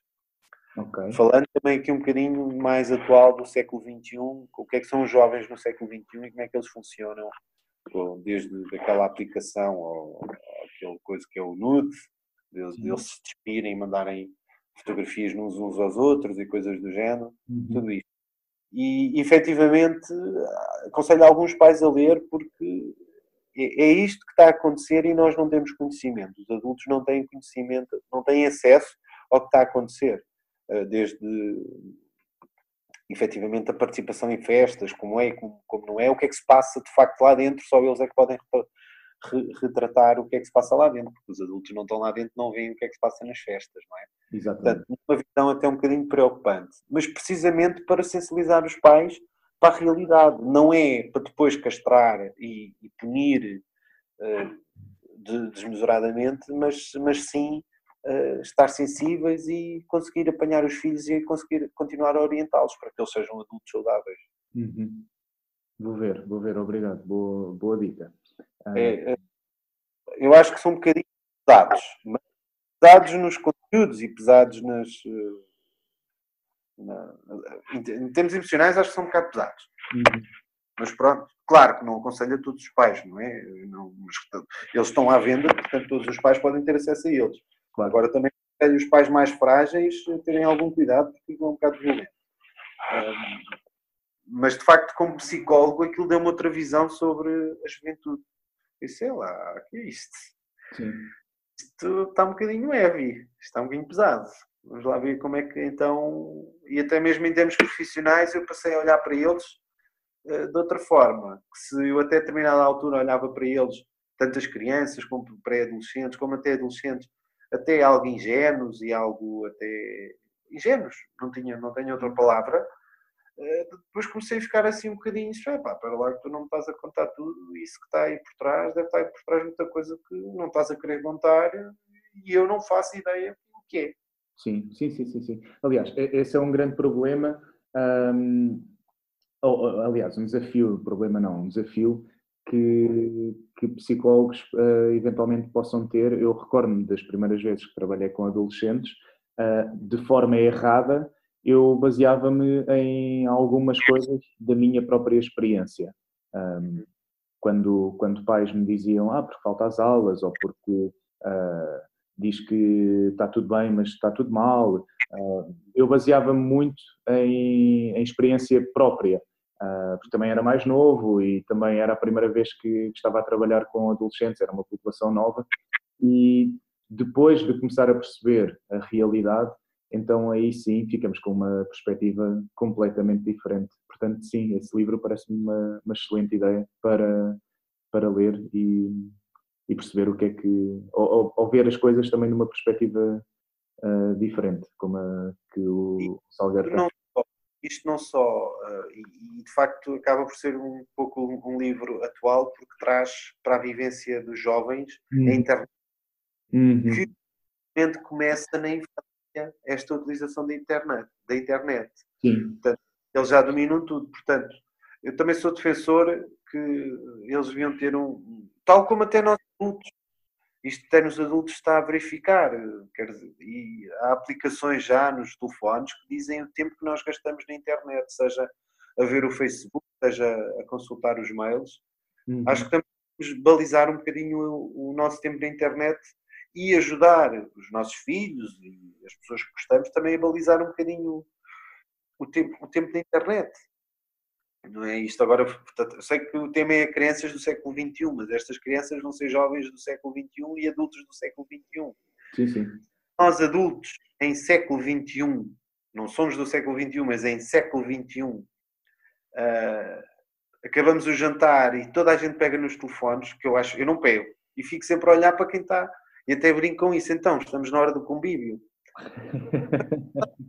telefones, eu não, pai, não percebo porquê, então estamos ali todos juntos, porquê que vamos estar a mexer nos telefones? Ah, porque tem que falar com a Manela e com a Maria ou com a Francisca. Epá, e não podes falar depois de jantar, tem que ser agora. Uhum. Não, agora em cima do jantar, acabamos todos de jantar. Eh, portanto, eles fazem o mesmo. Portanto, e é o exemplo que nós temos. Eh, e é este o exemplo que também estamos a transmitir. Claro. Agora, não sei se um, não sei se estamos a aprender com os jovens, se foram eles que aprenderam connosco. Agora aí é eu já não sei. Quando eu digo nos adultos, não é. Sim. Isso, aí agora já não sei, mas de facto que toda a gente está a fazer isso, está. Vai ser o Parece-me que sim. Temos que pensar então aqui noutras formas de lidar com isto.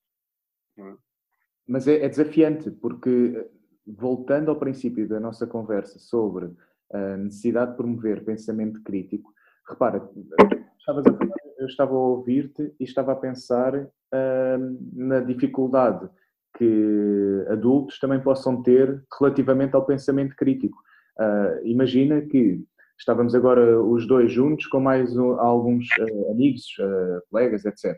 E dizíamos, epá, e já era tarde, e epá, estamos com fome, vamos almoçar. E estávamos num sítio que não conhecíamos. Um, pá, sacávamos o telemóvel, íamos a uma aplicação qualquer de restaurantes íamos ver qual era o restaurante que estava mais perto ou que tinha melhores comentários ou, ou aquele que tinha comida X ou Y ou Z e não, não tínhamos, uh, se calhar, ou tão facilmente a capacidade de, pá, bora à descoberta, vamos por aquela rua e vamos encontrar alguma coisa que, que olhemos e gostemos. Um, e isso, isso passa-se muito também com, com os miúdos, mas de facto é, é curioso tu estares a dizer isso, eu estou a pensar nesta, nesta situação. Estou a dizer que a internet não seja útil, é bastante útil. Olha, Como? posso transmitir até a nível particular. Uh, tirei aqui, decidi fazer aqui uma paragem só de uns dias e fui dar uma volta por Portugal, fui fazer as aldeias históricas. Hum, que fixe. E a aplicação da Waze deu-me uma imensa ajuda. Uh, outra hora não consegui, iria conseguir, não é essa a questão. Uh, como se costuma dizer o ditado português, né? quem tem boca vai a Roma. Uhum. Uh, mas efetivamente consegui organizar muito melhor a viagem, um, tendo aqui o Waze como um auxílio, que é, ok, agora vou direito aqui, vou direito ali, vou para esta estrada aqui, por ali, por lá. Claro que eu podia pegar no mapa e fazer o mesmo, não tinha era mapas ali à mão, por acaso tinha, mas pronto. Um, mas efetivamente eu não digo que não seja útil. Uh, agora, uh, temos que lhe dar, parece-me que temos que lhe dar a funcionalidade para, para aquilo que surgiu, que se é para ajudar, não é para absorver. Exato. Digo eu, não sei. Mas efetivamente os jovens não. E, e já está, já há estudos que vão nesse sentido. A internet, ter um, um telefone, um smartphone com a internet, é uma das necessidades básicas do, do, dos adolescentes. Sim, os adultos. Também, quando, adultos. Quando vão para, para algum sítio de férias com, com os pais, hum, isto já, já me aconteceu, uh, dizerem-me isto em consultório, uh, isto por causa da adição à, à, internet, que eu gostava de, de, explorar, estamos aqui com uma hora e pouco, mas gostava ainda de explorar um bocadinho se, se conseguirmos. Um, disseram-me em consultório, pois pá, que está sempre agarrado ao telemóvel, perdão, não faz mais nada. Um, primeira coisa que me pergunta quando chegamos ao hotel é se o hotel tem internet e qual é a password do Wi-Fi. Ou seja, há de facto esta, esta necessidade. E, e, depois também são bombardeados, adolescentes, crianças, e nós também, com, com anúncios uh, na televisão em que tem que se ter a internet mais rápida. Eu estou a lembrar-me, por exemplo, de um, um anúncio que é agora recente, com, com uh, youtubers, que é outro fenómeno também, não sei se tens alguma opinião sobre, uh, acho de ter, claro, mas uh, sobre este fenómeno dos youtubers mais novos, mas lembro-me deste anúncio que os youtubers diziam que agora com a internet XPTO, uh, o tempo de eu tirar um café o tempo de fazer o upload não sei do quê. Uh, e isto é uma coisa que nos vão bombardeando também.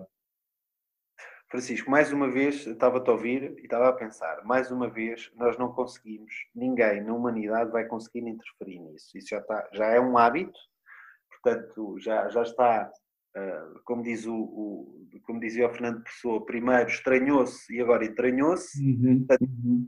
entranhada, já não sai. Temos de facto é que sensibilizar as pessoas para o uso consciente das coisas, para a responsabilidade e para o bom senso e é um bocadinho isso, eu não, não estou a dizer agora que não se utiliza a internet, a internet é útil e, e, é para lá e é o futuro. A questão aqui é o que é que eu quero fazer com ela? Exato. Ou é que eu só consigo com ela? E efetivamente aí depois já estamos a falar da parte das adições, não é? Se eu não tendo internet começo a desesperar, então algo se passa. É? Pronto, mas por outro lado é dar-nos como pais, educadores, psicólogos, pedagogos, um, adultos, a dar o exemplo, também temos que dar este exemplo que é a internet é para ser usada nesta necessidade específica, uhum. trabalho, ou isto, ou aquilo, ou outro. E em momentos de lazer, balizado. Tu, se fores ao ginásio, não estás 5 horas a treinar, até porque vêm os, os especialistas dizer, pá, não, nem se deve treinar sequer 5 horas. Portanto, vais lá, aqui treinas uma hora ou duas, no máximo, e vais-te embora. Então, porquê que temos de estar o dia inteiro na internet?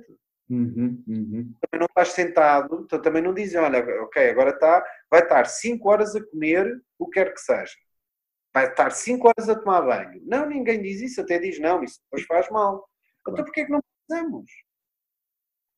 Lá está isto. É limites que vêm lá de trás que não são, uh, são dificilmente incutidos. Uhum. Portanto, não balizar o uso da internet a um tempo. As crianças, quando estão na rua, também mesmo a brincar, não estão a brincar o dia todo. Claro, claro. Então, porquê é que têm que estar a jogar o dia todo? Não, Se estiverem na rua, que não estão, lamentavelmente, não estão, são chamados para vir fazer as refeições, são chamados para vir tomar banho, são chamados, certo, e têm que fazer. Uhum.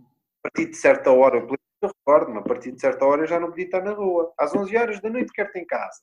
Então isso for às 11 e meia, não às 11. Pronto, então só podia estar na rua até às 11. Pronto. Exato. Depois puxávamos ali um bocadinho às 11 e um quarto e já entrávamos em casa com a cabeça baixa. Nas orelhas. Passava-se o mesmo quando passámos a ir às discotecas, não é? Então, e a que horas é que eu posso vir? Ah, há uma hora quero ter em casa. Então, mas há uma hora ainda nem a pista abriu. Como é que há uma hora e estou em casa? não interessa, uma hora quero em casa. Pá, então não pode ser uma e meia, pelo menos para dançar qualquer coisa, já que a pista só abre a uma. Pronto, começamos a estender para as duas. Mas temos estes limites e, e, temos que respeitar, não é? Agora não, agora temos, como, como uma, uma colega nossa escreveu, Ruta Agulhas, agora temos os pais Uber, que vão pôr, vão buscar, vão sim, sim, eu vi a da. Se lhes apetecer às seis da manhã, os pais estão no carro até às seis da manhã, à espera deles e delas. Sim. Agora temos isto. Se é saudável, eu acho que não, mas, mas também se calhar é só a minha opinião. Que, como técnico, acho que não é nada saudável, até porque não estamos a promover a autonomia. Ou então fazemos o contrário. Ah, é, queres ir para a discoteca até às, às, seis, às seis da manhã. Ok, está bem, olha, não te esqueças é que essa hora não há transporte. Uhum, uhum. Desenvencilhar como é que vens. Sim. Ou das duas, uma, ou vens até às duas, que é quando há transporte, ou então só vens às, às sete da manhã. Mas eu às sete da manhã não te quero em casa. Portanto, vê lá, organiza-te. Exato, responsabilizar. responsabilizar. Uh, e, e não, há, não há. Onde é que isto depois reflete? Reflete-se nos trabalhos, quando começam a trabalhar, depois acabam por ter aqui uma responsabilidade um pouquinho mais reduzida. Vamos imaginar este cenário: uma criança que sempre se levantou à hora que quis Uhum. Portanto, sempre tarde às aulas. Passa para o ensino para, o terceiro, para o terceiro ciclo com o mesmo funcionamento. Falta as aulas todas da manhã porque adormece, porque não gosta de acordar cedo, porque é muito difícil, porque isto, porque aquilo, porque aquilo outro. Uhum. Entra para o secundário, o mesmo funcionamento. Mas aqui já começam a aportar um bocadinho com as coisas. Entra para o ensino superior. Mas aí então voltamos a. É, para mim podes até nem vir. Para mim podes até não vir às aulas, mas desde que depois as provas, os testes e os exames sejam positivos, uhum. só que depois o que é que acontece? Não vai não apanhar matéria. Se não apanhar matéria também não consegue compreender o que lhe é pedido numa pergunta de exame. Exato. Pronto, mas até consegue fazer aquilo tudo. Começa a trabalhar, chega a hora que lhe apetece. O que é que acontece? Não consegue ficar em emprego nenhum, porque não há patrão nenhum que admita que se chegue tarde todos os dias. Claro até mesmo organização de horário. Isto é o curso, é o contínuo da, da, da, da, não limitação, por exemplo, só no tempo de acordar. Agora, quando pomos isto a todos os campos, a todas as áreas da vida, temos a tempestade perfeita. Uhum. E a responsabilidade uh, vai-se notando porque depois vai-se repercutindo uh, no desenrolar de uma potencial família de, destas crianças, adolescentes, uh, futuros adultos. Uma coisa uh, para, para um, talvez fechar a conversa, não sei, talvez ou não, podemos ainda ir para o outro lado, mas uma coisa que eu, que eu reparei um, ao longo desta nossa conversa é que falámos de algumas coisas sob um aspecto talvez, não sei se mais negativo, mas de alerta, mas eu vi agora recentemente um, um vídeo uh, no, no, Facebook uh, em que tínhamos uh, as crianças, tínhamos um grupo de crianças a meterem-se com, com malta mais velha. Uh, e quando digo aqui mais velha, tínhamos malta, por exemplo, da nossa idade, tínhamos alguém com a idade dos nossos pais, tínhamos alguém com a idade dos nossos avós, sentados num café e aparecia lá uma criança e começava a meter conversa e às vezes perguntava onde é que estão os teus amigos ou se podemos ser amigos. Uh, acho que a gente no mundo podia ser amigo. Não, não sei se viste esse. Não vi. Parece-me Acho que vi qualquer coisa, vi qualquer coisa assim a passar, mas acho muito giro, muito giro e, e muito simples. Eu, claro que o vídeo foi feito e claro que existe produção por trás e as crianças eventualmente tiveram algum briefing, mas tentando não, não estar totalmente enviesado, que é impossível não estar enviesado, mas totalmente, uh, eu consigo imaginar facilmente uh, aquelas crianças, ou, ou as crianças em geral, a conseguirem fazer uma coisa dessas, a, a conseguirem descomplicar uh, rapidamente alguns dos preconceitos ou alguns de, de, dos bloqueios, das barreiras que existem quando chegamos à idade adulta. Uh, a pergunta que, que lanço aqui para a nossa conversa é: será que também não, não seria interessante e importante uh, aprendermos com as nossas crianças, em vez de sermos só nós ou, ou acharmos que uh, só nós, e agora aqui quando digo só nós não me estou a referir a nós em, em específico, mas nós, sociedade, que temos que passar educação e formação às crianças, mas será também que não seria importante e interessante nós aprendermos com elas e deixá-las também ensinar-nos uh, aquilo que elas têm, que é não enviesado, que não é condicionado pelos estímulos que, que esta sociedade nos, nos dá? Uhum. Uh, eu acho que sim, eles sabem coisas fantásticas. E, e efetivamente aprendemos muito com eles, com crianças, com jovens, e acho que devemos ouvi-los cada vez mais. Uh, e, e, e, também devo dizer, uh, Francisco, efetivamente tens razão, falámos aqui naquilo, basicamente, o, o, grande parte da conversa, naquilo que era mau neles, ou, ou podia fazer-lhes mal, não era mal neles, não, não, não, considero que eles sejam maus, mas o que lhes fazia mal. Mas uhum. também, se pensar, tivemos jovens, jovens adultos, uh, e até mesmo crianças e, pré-adolescentes tão espetaculares como agora, com conhecimento tão grande como eles têm, com, com uma inteligência um, tão grande como eles têm. Uhum, uh, uhum. Temos de facto crianças brutais. Eu assisto, às vezes acho uma delícia, na rádio comercial, de manhã costuma dar os Eu É Que Sei que eles então vão a colégios ou a infantários uhum. e fazem perguntas às crianças. Opa, e as respostas às vezes são deliciosas. O que eles sabem é delicioso. Sim. É claro, e aqui é claro que é todo o resultado de, de, da educação que estão a ter, do investimento dos pais, do investimento dos educadores. Claro que sim, não, não, não quero desprezar qualquer trabalho de ninguém. Mas efetivamente eles sabem imensas coisas. Aliás, eles, se nós estivermos atentos, eles sabem tudo. E às vezes até eh, em consultório acontece isso, quando os pais vêm com muitos segredos, porque, porque ele não sabe, porque ela não sabe e não pode saber. É a primeira coisa que eu digo aos pais, eles já sabem. Já sabem como, mas ele nunca ouviu. Mas eles sentem tudo. Pois é, pois é. Eles sentem tudo, eles sabem tudo. Podem não saber exatamente o que é que é, mas sabem que há alguma coisa que não está bem. Sim, sim, sim. Porque, efetivamente, as crianças, então, em termos de, de, de radar de emoções, eh, se puser aqui um emoção, emoção dar, este emoção dar, que é o radar das emoções. Boa, sim. Mas elas percebem tudo e aprendemos imenso com elas. E acho que sim, que sim, devemos ouvi-los e devemos escutá-los e devemos estar atentos a eles porque eles sabem imenso. E, isto é, Fazem-no de uma forma tão simples, não é? Fazem-no de uma forma tão. Muito, muito simples e, muito, e nada complicada. Sim. Para as crianças, as coisas são o que são. E não. Ah, um e um são dois e pronto, já está.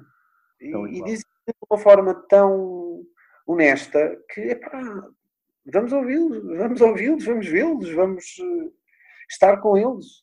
Sim, é? eu, eu, estou, eu puxei este filme que vi, depois uh, até te envio o filme. Uh, sim, gostava, gostava, sim. Uh, e de repente, agora com este bocadinho só deste tema que estávamos aqui a falar, veio-me à cabeça mais dois ou três, um deles, por exemplo, uh, sobre, um, agora um tema bastante atual, da desigualdade salarial. Epá, e há, há, um vídeo, também com crianças, em que uh, eles fazem uma tarefa uh, um rapaz e uma rapariga, uh, fazem uma tarefa e depois o, o rapaz, e, e, recebem os dois um pote com gomas. Pá, e o pote do, do, do menino está a abarrotar, não há espaço para mais nenhuma goma e o pote da menina está, está a meio. Um, e eles uh, depois explicam: olhem, vocês receberam estes potes, uh, fizeram a mesma tarefa, mas a verdade é que no mundo dos adultos, um, para a mesma tarefa, o pote de, das meninas uh, é menos cheio do que o pote dos meninos. Pá, eles ficam a olhar para o pote e há, há um que é delicioso, o miúdo vira assim e diz então, mas isso não é justo, e começa a sacar gomas dentro do pote dele e a pôr no pote dela. Pá, é, é linda, é, é uma coisa género, não faz sentido. Mas, mas eh, eles têm essa consciência, depois são é a sociedade que diz, pois, estás tudo muito certo, mas a sociedade o que diz é que tu tens que ficar com mais gomas do que ela. Claro. E, e é isto que nós não estamos a ouvi-los. Exatamente, exatamente. Mas é, é delicioso, sim, sim. E, e, mas também, Francisco, continuamos uh, com esta história da, da, da, diferenciação e da não igualdade de sexos. Portanto, enquanto Eu agora vou dizer uma coisa muito estúpida, mas é um bocadinho que sintetiza na minha cabeça aquilo que eu sinto em relação à igualdade de sexo. É, enquanto continuarmos a vestir os meninos de azul e os meninos de cor-de-rosa, vamos ter estas diferenças. Sim. Portanto, uh, a proposta até é no sentido metafórico, é claro, esta, esta expressão. Um, se vestirmos todos de amarelo, epá, se calhar a coisa fica mais difícil de, de fazer esta diferenciação e a coisa é muito mais equitativa. Sim. Uh, em relação àquilo que é, de facto, uh, para, os, para, os dois, para os dois sexos. Um, e é um bocadinho isso. E eles têm, eles têm uma noção de justiça muito, muito pura. e acho que sim, ouvi-los. Sim, esse, é. esse tema da, da, igualdade de género eu hei de explorar aqui. Um, acho que é um tema bastante interessante. É muito e essa experiência então é deliciosa. Sim, sim, sim, sim. sim. Estamos aqui sim. a chegar ao, ao final. Um, eu espero que tenhas gostado. Bastante. Eu agradeço-te mesmo. Uh, pá, foi uma conversa super rica. Passámos o, o, aquela baliza de tempo que eu te disse, mas acho que fez todo o sentido, porque falámos aqui de coisas super interessantes.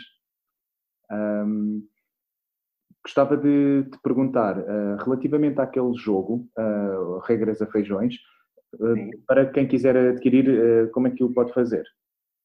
o jogo está à venda numa editora que é Ideias com História, okay. pode ser encomendado diretamente na editora e passado dois dias, três dias, tem o jogo em casa. Boa, excelente. Okay. Pronto. Aquilo que eu aconselho pais, alguns eu posso ajudar, portanto, através do e-mail tiagolopeslino.gmail.com ou se puder deixar o meu telefone também é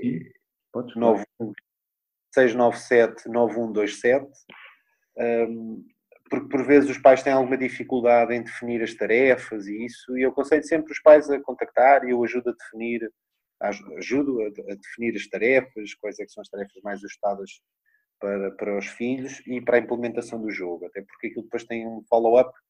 Às vezes ali os pais na segunda, terceira semana ficam ali um bocadinho baralhados, porque afinal isto é, não é assim tão fácil, uhum. mas não é fácil, mas por isso e às vezes dar ali algum aconselhamento e algum apoio e é tranquilo. E só para, para também para deixar aqui em aberto, no fim deste mês, para ser mais preciso, dia 30, vai ser lançado outro jogo que eu também uh, colaborei, ou aliás construiu, que é o Medos e Companhia, para também ajudar as crianças a lidar com os medos. Isto é um jogo de tabuleiro, contrariamente ao, ao Regras a Feijões, que é uma estratégia, é um jogo de tabuleiro em que os pais podem jogar com os filhos e eles podem jogar, os filhos, os miúdos podem jogar uns com os outros. E efetivamente é um jogo para que ajuda a vencer os medos. Desconstrói os medos típicos da infância, desde o do monstro do, armário, do monstro, do armário, da bruxa, do fantasma, do palhaço, dos ladrões, uh, dos, dos, animais que tenham receio, uhum. aranhas, velhas e nananã. E, de facto, é, o propósito do jogo é ficar, chegar ao fim sem medos.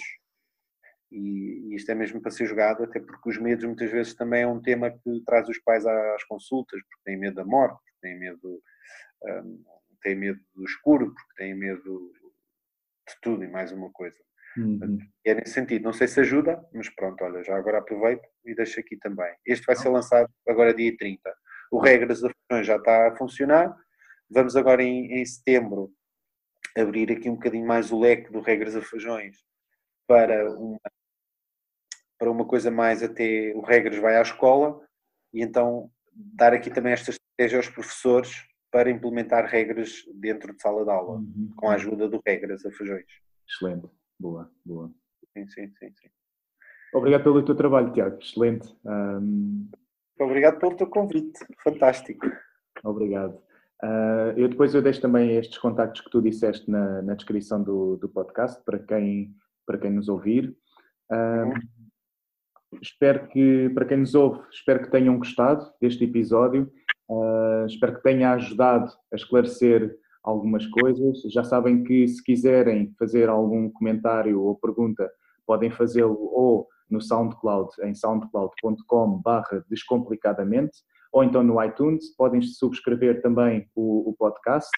Uh, podem enviar por e-mail as vossas perguntas, se assim preferirem, para info.descomplicadamente.org E não se esqueçam também que em novembro deste ano vai ocorrer a segunda edição do Festival Mental, em mental.pt. Será no dia 15 a inauguração, depois 17, desculpem, 16, 17 e 18 no auditório Orlando Ribeiro, no Lumiar, 24 e 25 na Junta de Freguesia do Benfica e no Porto, dia 30, no auditório Almeida Garré. Fiquem bem, tenham uma excelente semana e até ao próximo episódio.